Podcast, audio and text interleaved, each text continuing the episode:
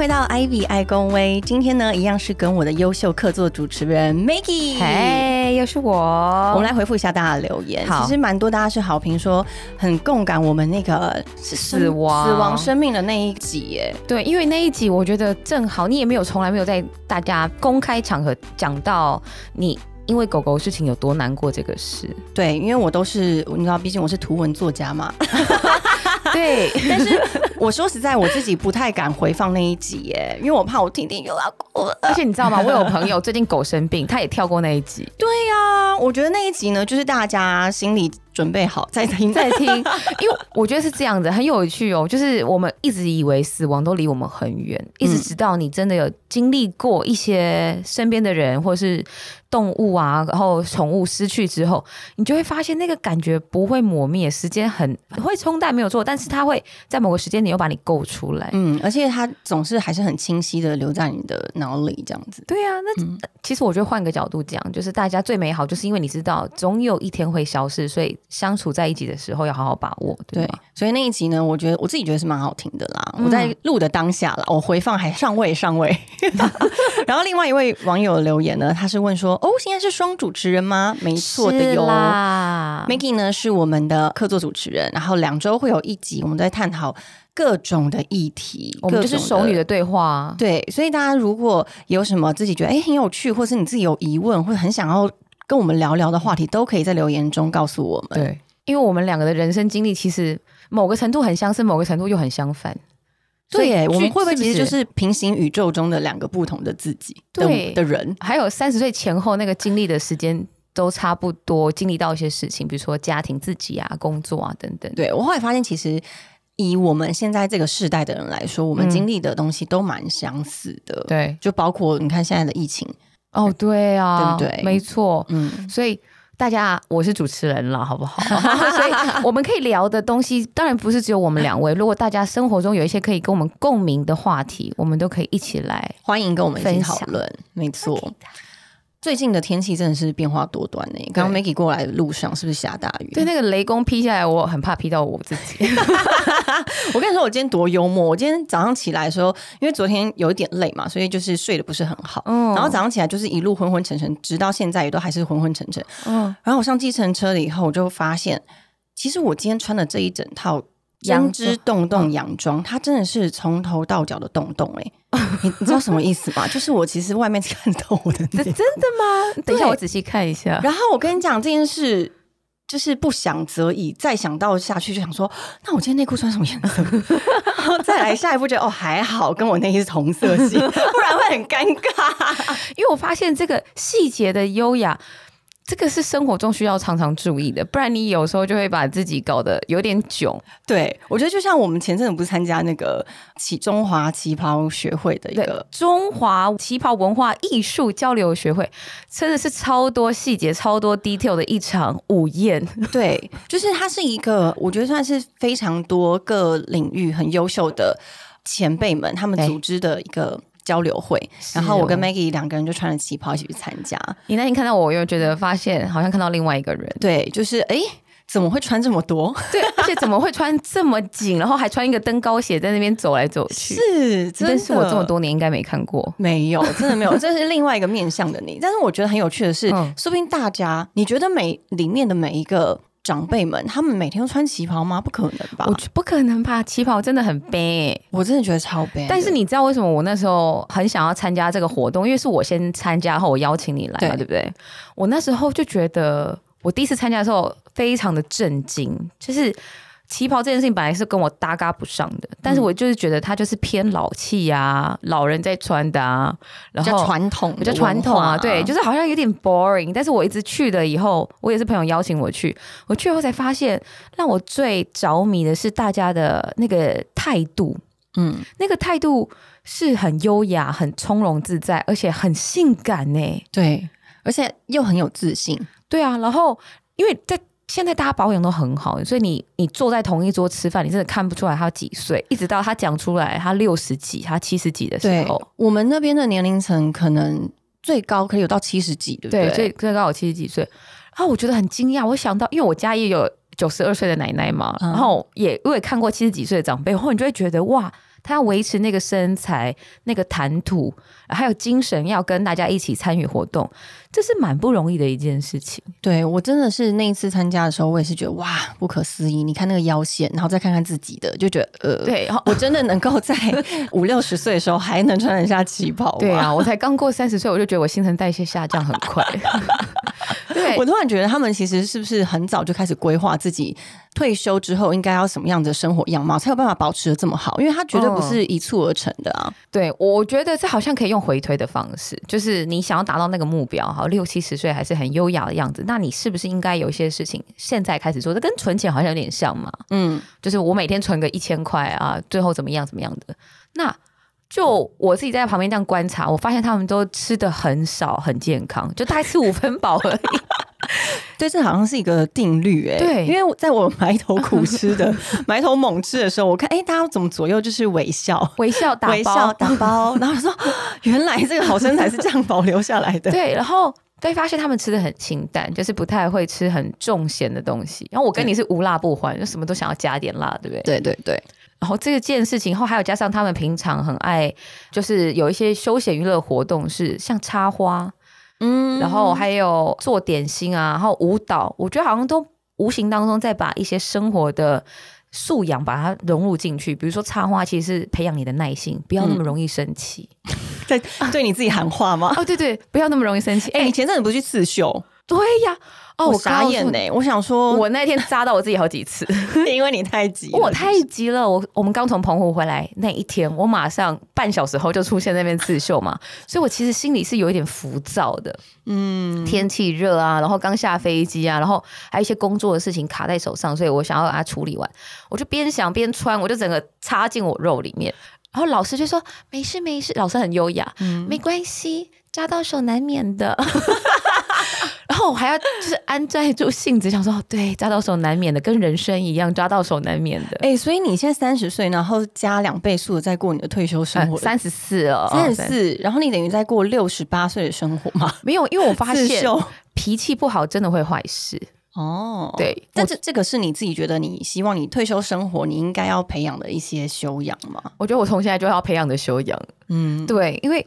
我发现哦，为什么人家讲相由心生？因为相由心生这件事情的原理要回推到你，你的心里面是够有容乃大去接受很多人的过错跟自己的过错，你才不会一直纠结在那里嘛。嗯嗯嗯。那我们二十几岁的时候，很多事情是意气用事啊，反正想说啊，什么像没像我来，或是我要去替朋友出一口气，对，那种大姐头，对大姐头那种性格，真的是会让我吃不少憋，然后我也真的吃了憋了。现在我就会想一想。讲哎，没关系，旁边有人要当大姐头，让他去，我当小喽啰都很好，我不一定要争那个名分的感觉。嗯嗯嗯。然后反观这样想了之后，我比较放过自己啊。我觉得在处理事情上，你可以拉得更宏观去看，嗯，不会纠结在情绪。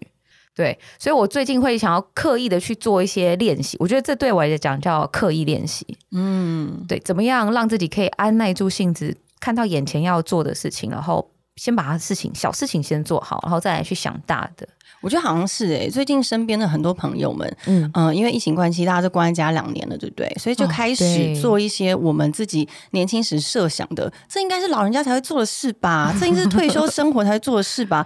像我，我真的就是疫情不是退休的第一年，疫情开始的第一年，我就在家阳台上种菜，对，你还种的种活嘞？对，然后我那时候还想说，就是其实就是有。很好奇，到底退休生活是什么样？什么叫做每天早上早起要去浇花，然后要去帮菜除杂草，然后要照顾每一株植物？但我后来觉得，有时候真的不是这个年纪该做的事情，真的就没办法做不成呢。对，然后菜就是有些菜就真的 没有办法。我我看到你有收割过一次，有有 有有有有，但是它确实是一个需要很花时间很。为什么他会被排在老年的退休生活？是因为你真的有太多的，你有很多的时间跟耐心，跟你愿意去打开你的眼睛去观察这些生命的成长的经历。是到那个年纪，你才有办法做那样子的事。所以我也是慢慢的把我自己认知的呃退休生活应该会有的兴趣放在我现在的生活里。这样种菜嘛，书法我们那天有聊过，然后还有其实打羽球。也算吗？算是我在羽球场上面看到的年龄层真的都偏高。哦以运动界来说，就是有一个心肺有氧的运动来说。好像是因为你真的都可以打到五六十岁耶！我前阵子很有趣，我看到就是我有去参加一些临时对打的一些社团嘛，嗯嗯，然后里面有一对父子，这个爸爸已经七十几岁了，但他超强。你知道他强的点是什么？不是他七十几岁还可以跑来跑去哦，嗯他不动，他就站在他的位置不动，但他的手。可以伸超长超远，然后厉害什么球他都接得住，然后他那个技巧之好，然后我想说，对，这就是我想要打到老的运动，你可以不动，对，嗯但是你还可以持续的运动所以，他是敏捷反应很好，对脑袋一直在动的感觉。对你呢？你有没有把你觉得你认知中的退休生活的一些兴趣啊，放在你现在生活有，中？其实我就是一直想要重训重到七十岁，重训重到，对我想要重到七十岁。嗯嗯嗯，因为在欧美的国家，或是我们看到很多 Instagram 上面很多影片啊，就是七十几岁健身这件事情对他们来讲很稀松平常。对，好像很多那种七八十岁的老奶奶都还在举重、对深蹲呢、对，然后我店里面的客人最大年纪是九十二岁，真假？真的很多七八十岁后最大是九十二。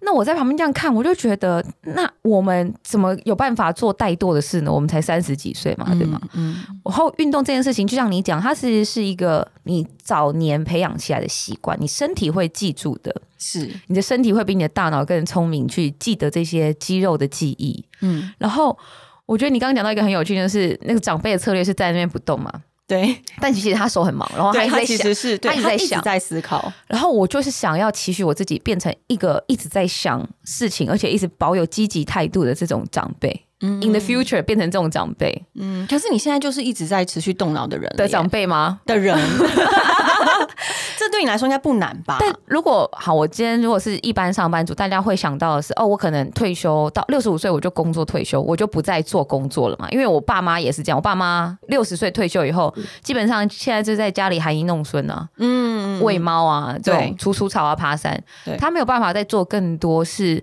有经济产值的事情。但我就是一直很想要到七八十十岁都还有 involve 在商业活动当中。哦，对，呃，为什么会这样讲呢？我觉得倒不是跟是有什么想要方法赚钱觉得我觉得就是常跟年轻人聊天。我自己跟我老公的贸易公司嘛，然后我们有另外一个 advisor，他今年七十一岁，嗯然后每一次我们在开会讨论工作的事情的时候，他 always 就是抽烟喝可乐，抽烟喝 真的，他昨天就喝两杯，还爆好料年。轻哦，对，所以我就觉得，然后我昨天就问他，我就说那你的秘诀是什么？他就是说 have fun。Enjoy the 嗯 time，、嗯然后他就早年都是生活在国外，所以对他来讲，这种没有所谓的社会框架，华人的社会框架，然后他自己向两边生活跑以后，他觉得那个心情、心态是很重要的。你怎么样定位你自己？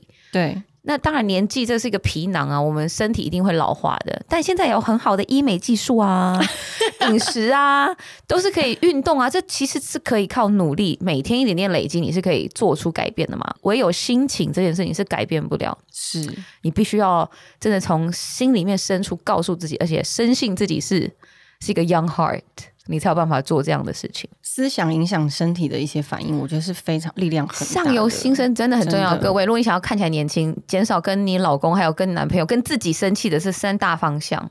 生气吗？减少生气，减少生气 对，减少生气。因为你生气，你就会皱眉嘛，他皱眉，这对他打很多漏毒哎。哎、但是你有想过，就是你退休后，你的如果我们在聊 Maggie 退休后的一天你觉得应该会是怎么样子？我应该就是会早上起来先晨跑，哇几点？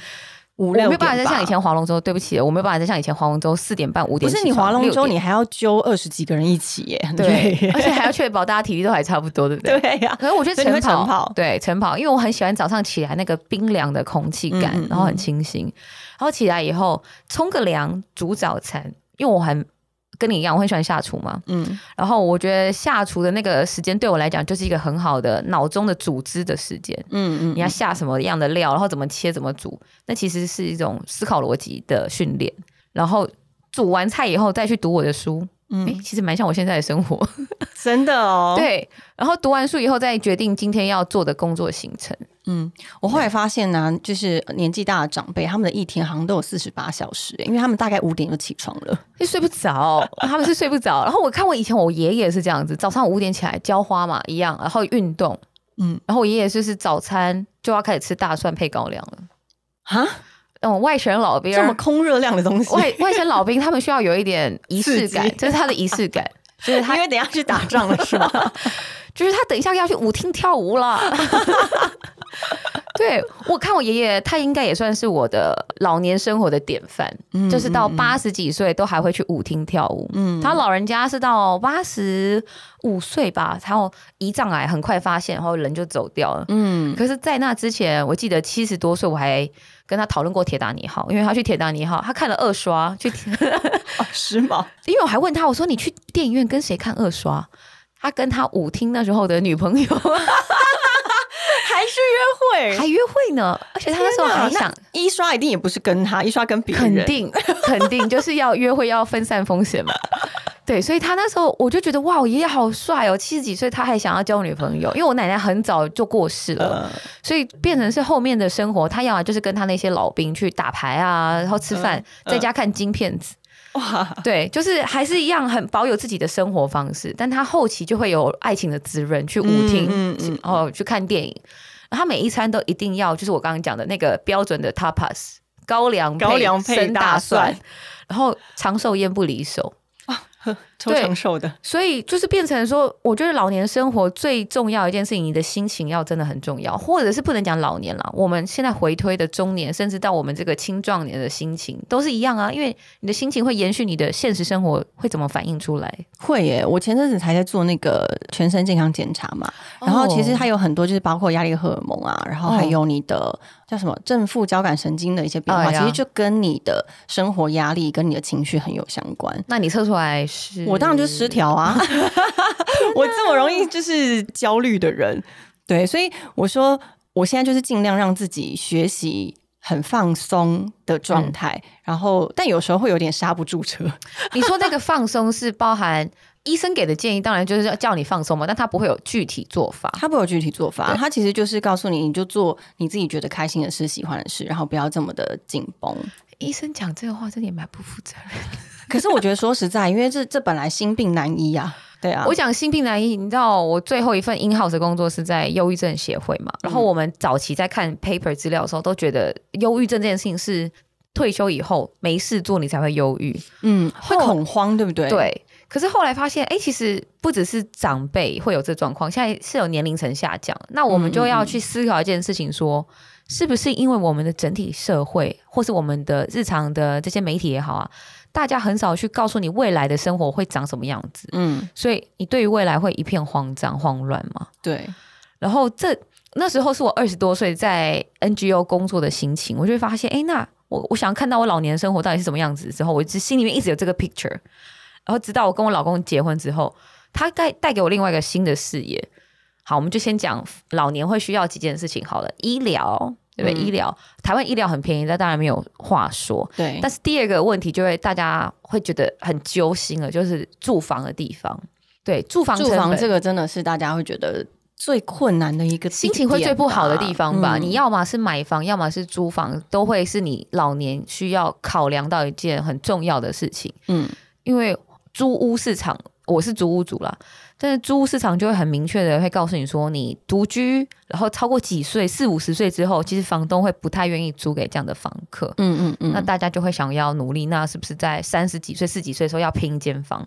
然后那个房价看半天以后，我老公就会丢给我一句话说：“还是我们去买地盖房子好了。对呀，对这也是我在思考的一件事哎、因为我后来发现，其实真的到退休的时候，住哪里不重要，嗯但是它的环境跟你跟什么人住是最重要的。你讲对了，对，所以其实买地盖房也不是一个不可选择的事，而且你有必要要住到离你工作近的地方，不用啊。我那时候已经不用，就是我没有一个固定的上班地方。我是说退休之后，没错。对，所以其实你有想过退休之后可能买一个地盖一间你自己喜欢的房子？有啊有啊，我一直都在想，尤其是嗯我今天出门前，我老公还早上问我说：“你想要在土耳其买房吗？”我说：“哈，怎么那么突然？”就是 因为他为什么会这样讲？原因当然是因为购入成本比较低，嗯第一个，然后第二个还有就是。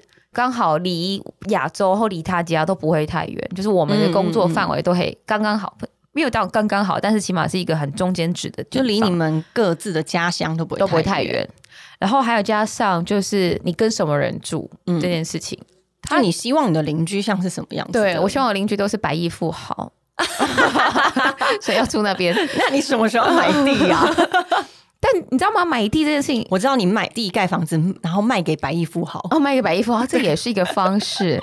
买地盖房，就我知道，好像在台湾现在会有一些法规的限制，以至于大家不太敢去做这件事情。对，就是你要买的，因为我还真的有做研究，我之前就在看台东，不要这样讲，这样一堆人要去买台东，没有没有，我看 我看嘉义好了，就是我看那个地方啊，就是一样有是有分你农用地，然后商用地，农用地、商用地，你可以盖的房子的大小跟占比都不太一样，对。还有你未来要几年内你要把它做什么样子的使用也都不一样，其实是规则蛮多的，而且其实最近好像也是蛮多知名的艺人啊，他们也都是买地在自己盖房、欸，嗯所以这个这个还蛮可行的。国外有一种模式，你刚刚提到，就是他土地所有权上物的那个限制嘛。所以最近国外很流行一个叫做 tiny house，嗯嗯嗯，T I N Y tiny house，它多 tiny 啊！多 tiny 对不对？它有做出统计的哦，就是我们一个人其实最小能够生活的空间大概是六多点六？六点六平，怎么可能？真的啦，就像露营车的概念，你把它想象一下，露营车的概念生活一辈子吗？可以哎、可是你外面有一百平的亚啊。你只是室内空间六点六平，但是你户外，比如说你可以做露哦，天、你可以在外面打篮球、打高尔夫。或是露天厨房、露天什么都可以，哦，他的意思说需要遮遮蔽你这个人的，对，然后还有洗澡，差不多就是六点六平。你这样给大家很多希望，大家觉得那我根本是租房子只要买十呃，只要租十平内或买房只要买十平内就好啦。大家可以多注意一下，因为我觉得应该接下来一两年台湾会有这样子的业者出现。哦我个人很，乐观，因为我有听到一些小道消息。所以就是外面的公园都是我家，对啊，没有 no no no，大家都户边烤那那个路边烤那肉是个那个不是公园哦，那个还是你自己的地呢。那个地是你 own 的，是吗？也有这种方式啊。你买的，如果你是买这个所有权的话，地就是你 own 的。那另外一种你是租房的，OK，那就是大家共同 share 这个土地，嗯，嗯但是它会确保啊每一个人都是在有品质的生活条件下去找到你的居住正义这件事情。哎、但我觉得这样蛮合理的，就是像你刚刚说的，等于大家共享一些空间，有点像是 share office 一样。对啊，就是有些地方你可能不需要有自己拥有的游泳池或自己是啊拥有的健身房，对然后但是你自己拥有的就是六点六平，对，我没有办法接受，因为很重要的事情，我们不管到几岁嘛，我们总要有互动、社群，还有你刚刚讲到的邻居这件事情。嗯嗯嗯，你不能买一块地，但是他在深山荒野没有邻居，那你也会疯掉，那个跟隔离是没两样。对，对是，我觉得它未来的一个形态，包含我一些很羡慕的一些长辈的生活，他都不外乎就是拥有很好生活品质之外，他还有一个自己的社群，一个嗯 community 可以交流。我觉得互动这件事很重要、欸。对。我一直到三十多岁才更了解这件事情。为什么以前人家长辈会讲说，哦，买房要看邻居啊，这件事情很重要，是因为当你长时间都有长蛮长一个时间在家的时候，邻居可能是你最好的避风港。不是借冲借盐而已，而且还是有交流，而且这个交流是可以带给大家更好的。嗯嗯，那我觉得你对于你自己的身心状况都会才会更好的状态。是等于是大家一起共同分享彼此的一些想要开心啊的不开心啊，其实。我们之前就有聊过，是人是群居动物嘛，所以你不太可能会自己一个人孤老终死，因为你一定会，就算你真的自己一个实体人住好了，我相信你还是会在上网跟大家聊天、交交流，对对，用社群什么的尤。其你是自媒体工作的，说不定那时候你们整个村的人都在拍抖音。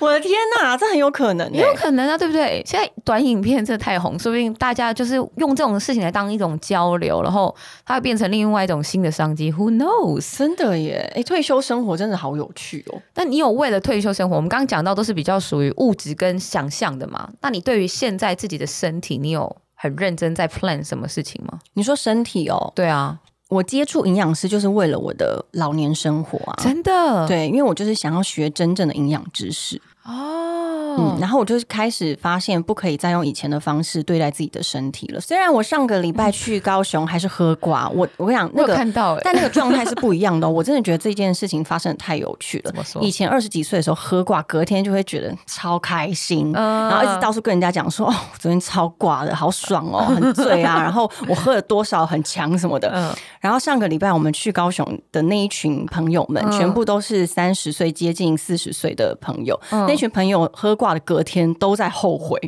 而且都说我们何必玩成这样？都几岁了，有差这样子醉成这样子吗？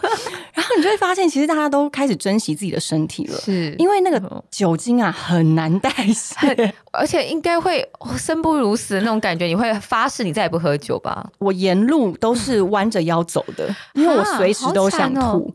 而且那时候我们是在高雄找一个饭店住嘛，隔天十二点就要 check out 了，嗯 OK 多痛苦！哦，不能到下午，不能到下午，所以我临时还租了一个 Iron 睡在车上。认真？认真。你为了要结束这组，我我睡在车上，然后就像一个死尸一样，右边一边果汁，而且重点是我男朋友完全没有醉嘛，他就说他很赶紧的租了一个车，就说好好，我们上车休息。他就说不可以这样人生地不熟，感觉很悲惨，有没有？还被那个饭店赶出去，但是我全身酒气，然后满脸都是残妆，超可怕。对，然后。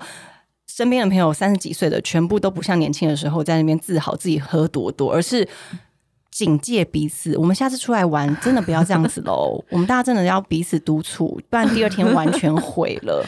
那你们有觉得酒量变差吗？酒量变差是一定的啊，因为肝都用了三十几年了，他那个代谢都已经弄不好了。天哪这就是为什么我觉得接触营养学以后，我才发现，其实我们摄取的营养跟你怎么样去规划你的饮食生活，跟你自己的健康是有很大的关系。我完全认同哎、对我这礼拜又有应酬，所以我完全可以体会到你刚刚讲的，就是我是当下连喝每一口酒，我都会想一想说，完了，我隔天要喝多少水把它代谢出哎、来。我跟你讲，一杯酒三杯水，当下你就要喝三杯才可以谢谢老师。狂上厕所，把它给排出去。对，可是就是我以前年轻真的不会想这件事情哎、多少下来我都靠多少下。对呀、嗯我觉得它是一个很好的转折，就是我们开始注意自己身体的健康。对，嗯嗯，然后还有另外一件事情，我觉得运动，以前是一两天不运动都还没关系，现在我只要一两天没运动，第三天再去，我身体像重来一样 reset，reset，真的是被格式化哎、我吓到，因为真的是对啊，因为我最近生的比较忙一点，就没有办法像之前一天六练，然后可能就是三练四练而已。六练，你是说你练六次哦？对啊，好疯哦！嗯，因为我们家有一个很严哦格的老公，对，对他就会问我说：“你今天运动了吗？”就是那种 好像好像一副你夹爸爸那种感觉嘛？运动了吗？所以我就这礼拜才去三次，以后就觉得我哇好累，而且那个累是那种你可能要睡一下才会身体也会稍微恢复。我不确定跟确诊有没有关系耶，不知道 但是跟体力下滑我有很大的关系。然后我就会更注意，就是我的饮食会更干净，吃更多干净的蔬果啊，嗯然后尽量不要再喝那么多酒，就短时间内了。我觉得喝酒真的很有差。我觉得大家可以要记得，因为我们听众很多是二十几岁、三十几岁这个落差。对对年龄层嘛，我觉得大家要小酌怡情，真的大酌伤身 但我觉得你这样跟年纪轻的人讲，他们根本没感觉啊哦。因为我们以前是这样子，对不对？对呀不听老人言，怎么样苦。口婆心，他都不可能把手中那边下放下来啊！一定要先往自己身体里灌。但没关系，等他时间到了，他就知道了。你这句话好像尖酸刻薄的阿姨说，你就等着哈。你知道什么？有句话不是什么什么唱秋没有什么的酒啊，唱秋没有什么的酒，还是什么没有在听嚣张没有唱秋酒，我忘记了。但是我以前我说了二十几岁，哦，应该不是二十几岁，三十二岁以前，我都觉得我不会老，或是我体力都可以很好，因为我就会很自豪你到底。吃了什么？给都给我来一份。以前什么意思？为什么会这样觉得啊？因为以前三十二岁，就两年前疫情前而已啊，没有，就是你怎么喝，你都觉得身体恢复很快。然后你还是很 active 的，可以做很多事情，白天工作，你完全还没有想到你的四十多岁、五十多岁会是什么样子。但疫情这两年让我开始反省人生，对，然后你自己下厨嘛，然后掌握这些营养素之后，你再会想到。疫情为什么会夺走不只是老人，还有一些年轻人的生命？那其实就跟他日常有没有在很注重保健自己这件事情有关。对对，他这种感觉很像是这是一个小考，可是这是一种期末考，是一个大筛检。对你就会知道，那你平常怎么样对待你的身体？那你的身体自然而然就会回馈给你什么样的防御能力？嗯嗯嗯，没错。对，所以我现在就会很。很养生，十二点就想睡啊！对，是你自己想睡，还是身体就是想睡？我身体想睡，我意志力还想玩，但是我身体……那你应该不会现在都早起了吧？我没有到早起，但我真的是七点，我都会起的比闹钟早，七点就醒了，很可怕。我醒了，啊，我是错过什么？会一打开七点，对呀，是身体自然醒来的。然后醒来这件事情之后，我觉得也会。变成像我以前不睡午觉啊，嗯嗯嗯，但可能现在就是如果是一整天很很忙的事情，我中间睡个半小时，我都会很快也可以再充电一下。嗯，我以前的生活步调都会觉得说，我一天可能眼睛张开的十二个小时，我可以真的做比十二个小时还要。多两三倍的事情，但我现在尽量就是把它一天十二小时，我就排一件事。但我后来发现，我开始思考，我塞这么多事情进去以后，我不一定每件事情都做到我自己想要的状态，所以还不如我今天把所有的时间专注力来好好的做这件事情。所以我觉得，应该很多朋友们都会发现，你现在年纪渐长的时候，你开始可以把一件事情做得好。你不一定可以做多，可是你把这件事情做得更深、更专精，或是你更有求知的欲望，可以去研入了更钻研。我觉得这是好事，这代表是你开始更成熟了，然后你开始知道不是这么的，只是求表面的快速在过生活。对啊，对，这有点要优雅的生活态度了。而且优雅生活态度里面很重要一件事情，需要无忧无虑的财务状况，钱钱钱。Always about money。你有在准备养老基金吗？准备哦，其实其实我赚钱都还不都是为了退休吗？哦，也是，对啊，还不是为了退休之后你可以就是过自己想过的生活。对，因为我觉得看到很多优雅的长辈，他们有一件共同点，就是他不太需要担心财务状况。我觉得这这件事情很重要。我讲不是说非常奢华的生活，而是他有办法去爬山啊，他有办法去带着孙子去吃吃喝喝，这其实都是要钱钱嘛。嗯，那我觉得大家都如果是有提早可以做准备的话，像我自己的准备是。我觉得医疗这件事情可能是在未来负担是最大的，是，所以我我那时候很早手留在台湾，谢谢台湾健保，是不是？哎，你你如果去那叫什么土耳其哦，对，会不会很贵？哎呦，贵炸，对，一定会啊，对啊，就像我以前在美国拔一颗牙四千块台币一样啊，对呀，对，这也是我很思考的一件事情，就是台湾的给的那个医疗资源非常的好，非常充足嘛。然后现在因为大家情绪的疾病蛮多的，引发的一些慢性病都有，所以很早的时候我就跟我爸妈协调好，就是我的保险里面一定要有呃长照，属于我自己的长照，嗯嗯，然后还有我自己的癌症理赔这件事情。哦，就是你用透过。保险的这件事情，把自己退休的一些医疗医疗顾好，这样子。因为医疗支出真的有时候大到你有时候可能没有办法想象。对对，所以我们那时候，包含我家里的爸妈啊，不，我家里的爸妈，对我爸妈跟我，啊然后我弟弟，我们大家都已经协调好，就是医疗支出是未来会占最大比例的。那我们是不是可以从我们三十几岁、二十几岁的时候就开始准备？对，而且我觉得，虽然说，呃，我们刚刚提到的提早开始为自己的健康做努力啊，是为了预防你年老的时候健康出问题。对，但是确实，你医疗这部分的金钱还是要保留起来。是，而且应该大家也可以想想，你希望你的退休生活是什么样子的？嗯，然后。实际一点的，比如说花费，你可能一个月需要花多少钱？对，你希望每天还是可以喝一杯咖啡吗？或是你希望你每天还是可能一个月还可以吃上两到三次的高级餐厅的嗯晚餐吗？就是你可以先想想你在六十五岁之后，你希望的生活样貌是什么，把它化成金钱，然后来加加减减来算一下你现在要存多少钱。我觉得大家不要觉得退休离你很远。真的不用觉得，因为退休真的很快就来了。那它是需要循序渐进的嘛？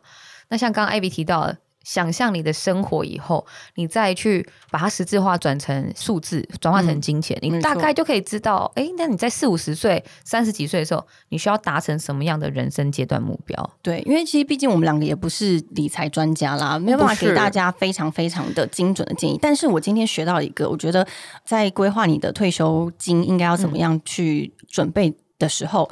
有一个很重要，就是通膨也要算进去哦。对，通膨的话很高。对，通膨，呃，我那时候看到的是蛮保守，他就是说三趴。就比如说，你今天喝这杯咖啡十块钱，你可能在年纪，可能在未来，你可能要喝是三十，哎，三趴会多少钱？十三块哦。对，就每一年都是涨三，是每一年涨哦。所以你可能在过二十年后，所以会变成是多少趴这样子？你觉得这样的？算法来算，就通膨你要算进去了。但通膨，您刚刚讲到三趴，这个是我补充一下，三趴这个是没有发生疫情的时候。对，那发生疫情的时候，现在的通膨率都会是 double 在算的。嗯，而且它不是它的讨论范围不是在房价哦，是房价是完全分开，是日常生活。对，你的日常开销可能就是三趴以上。是的，对，所以大家在规划财务状况的时候，不妨把这件事情考虑进去，然后还要考量到你的薪资调整啊。我今天出门才看到新闻，就是我们这八年来的薪资调整比例，每年是最低工资调五趴啦，每年。可是你这五趴可能很快就会被通膨吃掉、打平了。对，所以怎么样去创造更多的业外收入啊，或者怎么样让自己的 value 提高？我觉得是二十几岁、三十几岁的时候需要思考而且 focus 的地方。嗯嗯，我觉得可能大概。现在年龄层大家都可以下修到三十几岁就开始想退休了，我觉得差不多。是哎，嗯，因为网络上大家都说四五十岁开始思考这件事，但我觉得三十岁其实可以思考了。我们四五十岁是以前爸妈那个时代的四五十岁嘛，因为在我们这个年纪的三十几岁，其实你要面临到的更多的是，可能你自己没有生小孩，那是就变成是你还要负担你自己跟你爸妈的一些。年老的一些开销，对，所以提早规划其实也没有坏事啊。是啊，而且说实在，我觉得提早规划呢，其实是减低你的焦虑，你对未来未知，或者是你不知道你年纪大了以后会不会被抛弃啊，或什么那些那些担忧，都是来自于你没有为自己做准备。是多了解，减少担忧，然后你就会对于自己很自在。嗯，就可以像我们看到的旗袍学会的姐姐们，对旗袍姐姐、旗袍学会的姐姐们，这么的优雅从容。对我觉得活到。